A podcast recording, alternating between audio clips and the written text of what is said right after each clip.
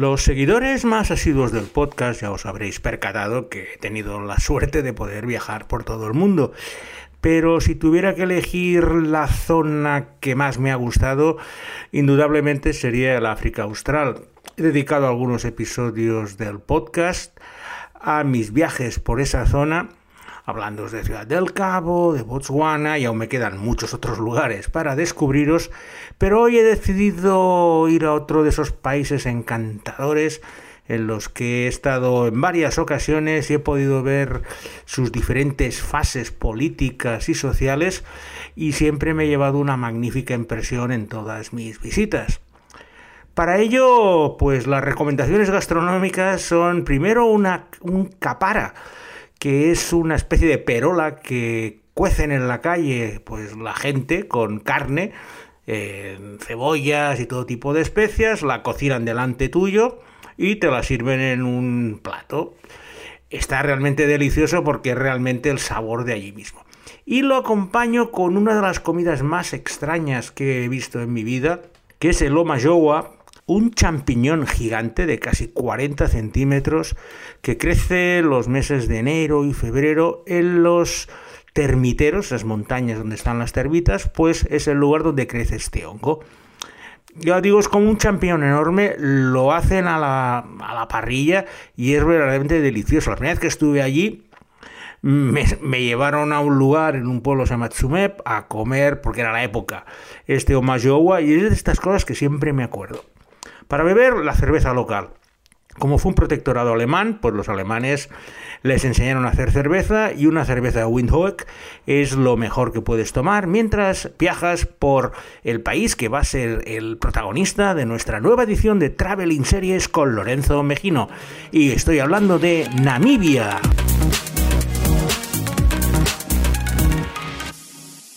Namibia fue durante muchos siglos un lugar olvidado de África eh, la costa de la que luego os hablaré no ofrecía ningún atractivo al estar eh, pues en unas estribaciones del desierto del Namib, uno de los desiertos más secos y más antiguos del mundo, que no ofrecía ningún atractivo a los colonizadores que literalmente pasaban de largo hasta llegar a Sudáfrica, que era mucho más fértil. Esa situación de paso hizo que las tribus locales, pues sí que eran las únicas que estaban acostumbradas a vivir en unas condiciones tan duras, estuvieran casi intactas hasta el siglo XIX, cuando, pues, por un lado la pesca y por otro lado el descubrimiento de algunos yacimientos de oro y de metales preciosos en Namibia empezó a atraer a todo tipo de aventureros y personajes empezando por los propios alemanes que a finales del siglo XIX crearon lo que era el África alemana del sudoeste, que al final de la Primera Guerra Mundial pasó a ser un protectorado sudafricano.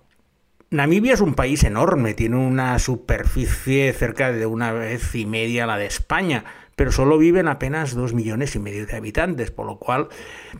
ya os podéis imaginar que es el despoblamiento general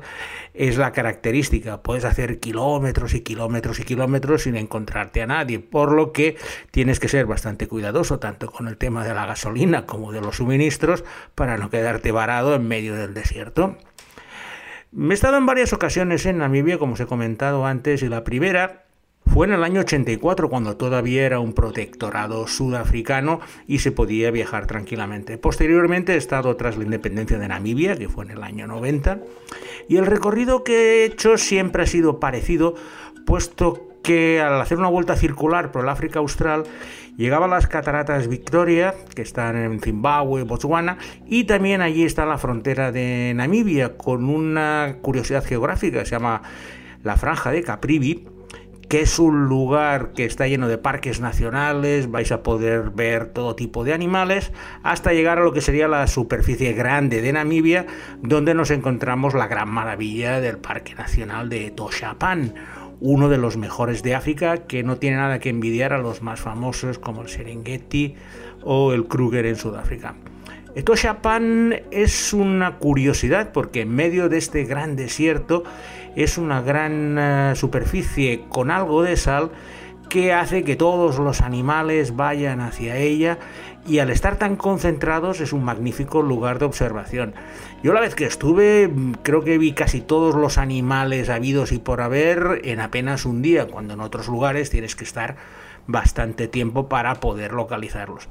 Pero esta concentración debido al gran lago que hace que todos vayan en un momento u otro al día, pues ves a los, hipopótamos, a los hipopótamos retozando en el lago, elefantes, leones, hienas y todo tipo de tanto herbívoros como carnívoros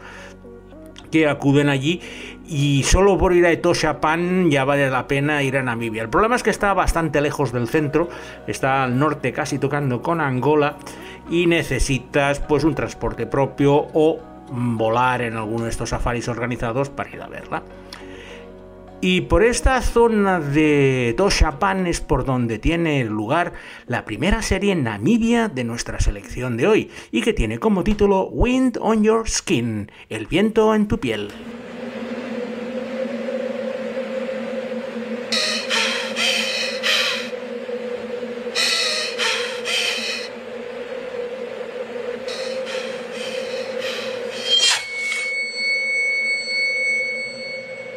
Wind on Your Skin es una colección de micro relatos que ha realizado la televisión pública Namibia para denunciar los temas de violencia de género. En el episodio más desgarrador es eh, la historia de una lesbiana en una pequeña comunidad de Namibia que es asesinada por el simple hecho de enamorarse de otra mujer. Esa relación prohibida para muchas personas es el detonante pues de un cruel asesinato que provoca una gran escisión dentro del pueblo con un movimiento a favor de los asesinos y otro de resistencia que intenta concienciar a las personas que la comunidad LGTB tiene todo el derecho a vivir y a amar como el resto de las personas. Hay muchas connotaciones religiosas, políticas e incluso raciales pero solo por el esfuerzo que realizan en Namibia de concienciar a las personas sobre la necesidad de respetar a las lesbianas en este caso o a los homosexuales, pero sobre todo luchar contra la violencia de género, que es el centro de todos los episodios de estos microrelatos que son Wind on Your Skin, lo hacen una serie de lo más interesante para conocer la realidad de la sociedad namibia. Tras esa entrada por el norte del país, cruzando la franja de Caprivi y visitar el parque de Toshapan, es el momento de dirigirnos hacia el sur, tampoco es que hay muchas más carreteras, para ir a la capital Windhoek. Windhoek es el centro económico y neurálgico de toda Namibia. Está situada bastante en el centro del país, a casi 350 kilómetros de la costa, donde luego iremos, y básicamente congrega a casi un tercio de toda la población de Namibia. Siempre ha sido la capital por razones estratégicas y porque permitió unas buenas comunicaciones tanto hacia el norte como hacia el sur y sobre todo por ser el lugar donde podían embarcar o encarrilar, ya sea hacia el puerto o hacia Sudáfrica, todas las riquezas mineras de diamantes, oro que iban eh, descubriendo en ese riquísimo subsuelo de Namibia. Windhoek es una ciudad aluvión, no hay ninguna ordenación urbanística, de hecho desde el pequeño centro ha ido creciendo,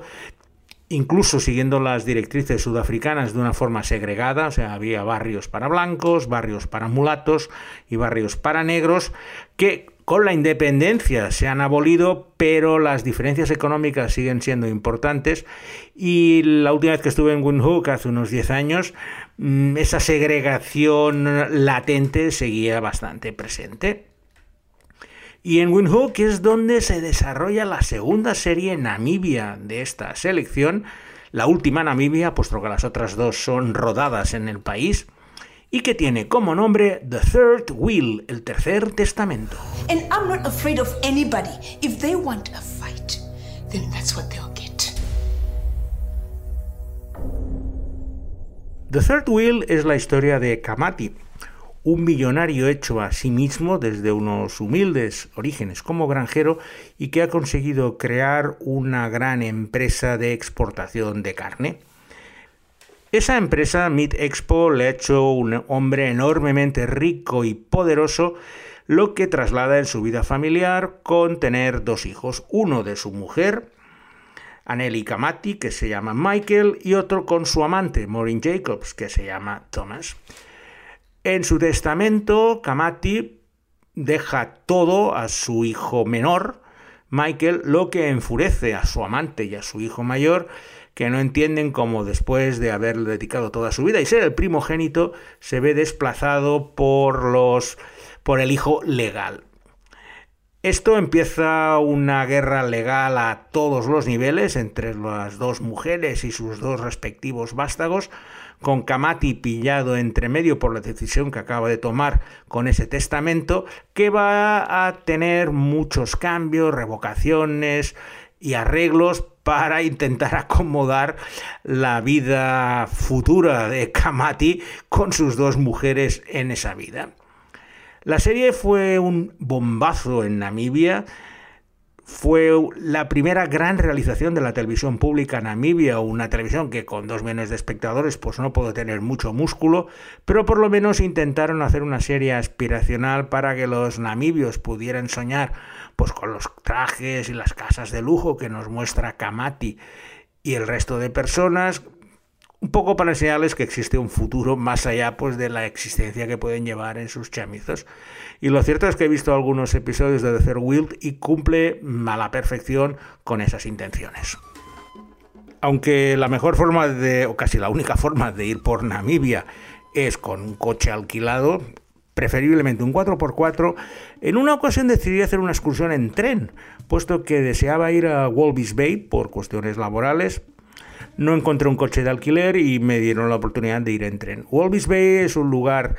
que es el puerto pesquero más importante y estuve trabajando pues precisamente en instalaciones de mm, empresas españolas que estaban haciendo procesos de desalación y de curado de pescado puesto que los caladeros de Namibia son algunos de los mejores del mundo y Walvis Bay es el lugar donde desembarcaban y procesaban el pescado antes de enviarlo a puertos europeos. De esta forma, pues necesitaban eh, depuradoras, desaladoras y todo tipo de instalaciones que, bueno, por mis temas laborales acabé yendo por allí en algunas ocasiones. Lo cierto es que me hacía gracia ir en tren. La distancia era 350 kilómetros, pero es un tren de estos antiguos que te estás todo el día para realizar y vas cruzando el desierto. No ves absolutamente nada aunque mi destino en esta ocasión no era Walvis Bay, sino que era una ciudad costera que se encuentra un poco antes, se llama Swakopmund, que es el centro turístico de playa más importante de Namibia. Y desde allí es un buen centro de operaciones, pues por ejemplo, para irte de 120 kilómetros al norte a un lugar que se llama Cape Cross, en la costa,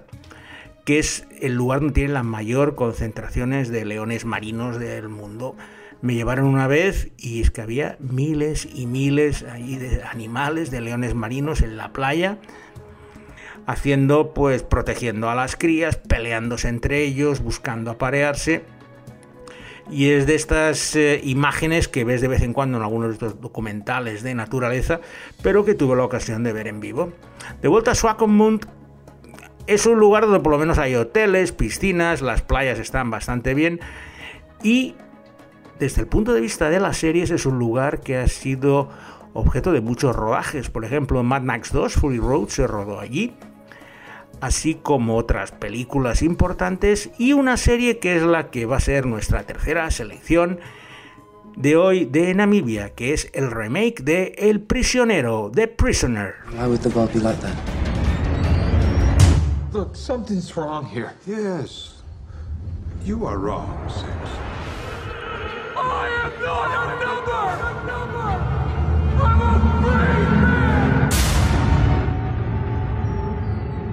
The Prisoner es la historia de una persona que se encuentra sin saber cómo en medio del desierto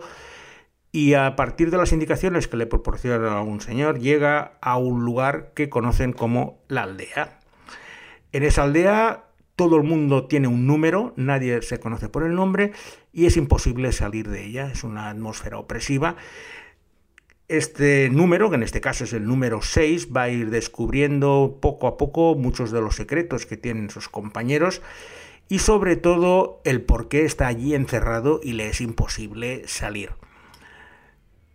The Prison es un remake de una maravillosa serie de 1966 con Patrick McGoohan que impactó muchísimo en su momento porque era totalmente innovadora y yo todavía recuerdo de pequeño las pesadillas que me daba una bola de plástico enorme que era el guardián de la aldea y cada vez pues que el número 6 intentaba escapar venía la bola, le aplastaba la cara y lo volvían al redil. El mayor aliciente de este remake es pues el rodaje en Swakopmund y los desiertos cercanos y la costa cercana, porque como historia deja mucho que desear al importante hito que marcó Patrick McGoohan. Está protagonizada por Jim Caviezel, que no es un mal actor, y también está Sherry McKellen, incluso una joven Hayley Atwell. Pero la sombra del original era tan grande que por mucho que hiciera una, gran fotografía, la historia nunca acabó de arrancar y de hecho creo que solo duró seis episodios y pasó a, mejor vida. Desde Swakopmund es fácil llegar a Walvis Bay, pero es imposible continuar paralelo a la costa. Esta costa se llama Skeleton Coast, que es uno de los desiertos más áridos que hay en la Tierra, donde no hay absolutamente nada, por lo cual si quieres ir a la siguiente ciudad importante costera, tienes que volver a Windhoek, bajar y coger una nueva carretera que te dirige hacia Lüderitz, uno de los enclaves alemanes más importantes y que sobre todo tiene un lugar mágico, se llama Kolmanskop, que es una ciudad desierta, que era un antiguo emplazamiento minero. Si queréis más información os recomiendo un excelente hilo de Pedro Torrijos, un arquitecto que es muy activo en redes sociales, donde explica todos los pormenores de esta ciudad fantasma. Yo estuve en una ocasión y, claro, ver un lugar que había sido un centro minero muy importante, completamente cubierto por las dunas, por la arena y por todo, es una sensación muy importante. También por esta zona de Lüderitz tenemos dos de, los, dos de las atracciones naturales más importantes. La primera es el Fish River Canyon el segundo cañón más profundo del mundo. Recuerdo llegar en coche y esperarme pues una gran eh, población turística y solo había dos hoteles, poca cosa más, un lugar tan maravilloso que apenas está explotado. Eh, fui con mi mujer, empezamos a, a subir por, la, por, por, por, el borde de arriba, puesto que bajar es bastante complicado y las imágenes se te quedan grabadas en la retina buscarlas en Google porque el Fish River Canyon es una verdadera maravilla y sobre todo no hay nadie. Está completamente solitario, es patrimonio mundial de la UNESCO.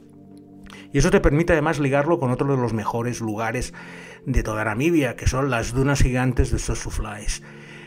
Son las dunas más altas del mundo, es un cordón de dunas de 300, 400 metros de alto y te lo pasas en grande subiendo y bajando. A veces va gente allí a hacer vídeos de surf en arena, pero la espectacularidad de esas grandes dunas inexpugnables es otro de los grandes atractivos de este sur de Namibia con el centro en Luderitz y que entre Coleman's Cop, Fish River Canyon y Sosuflies fue el escenario magnífico para una de las mejores series bélicas de la historia. Y estoy hablando de Generation Kill. Marines, kill on three. One, two, three.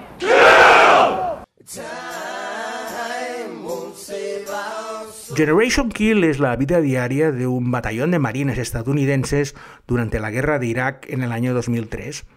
Un reportero de la revista musical Rolling Stone convive con ellos para realizar un reportaje que sirve como vehículo conductor para conocer de primera mano los entresijos de la guerra.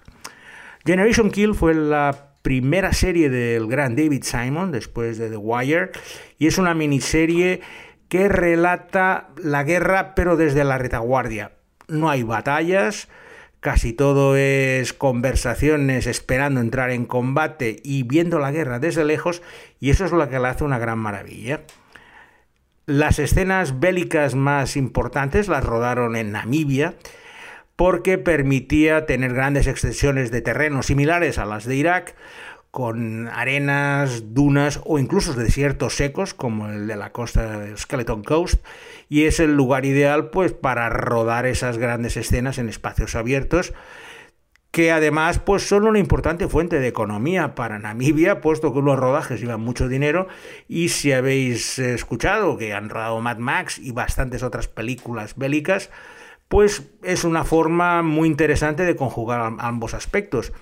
lo que no deja de ser uno de los objetivos principales de este podcast que hoy llega a su fin, agradeciendo a Alberto Laya, que me ha explicado en más de una ocasión que está aprendiendo más geografía con este podcast que en toda su vida anterior. Hoy habrá disfrutado con las series rodadas y naturales de Namibia. Y sin nada más, me despido de vosotros hasta la semana que viene con una nueva edición de Traveling Series con Lorenzo Mejino.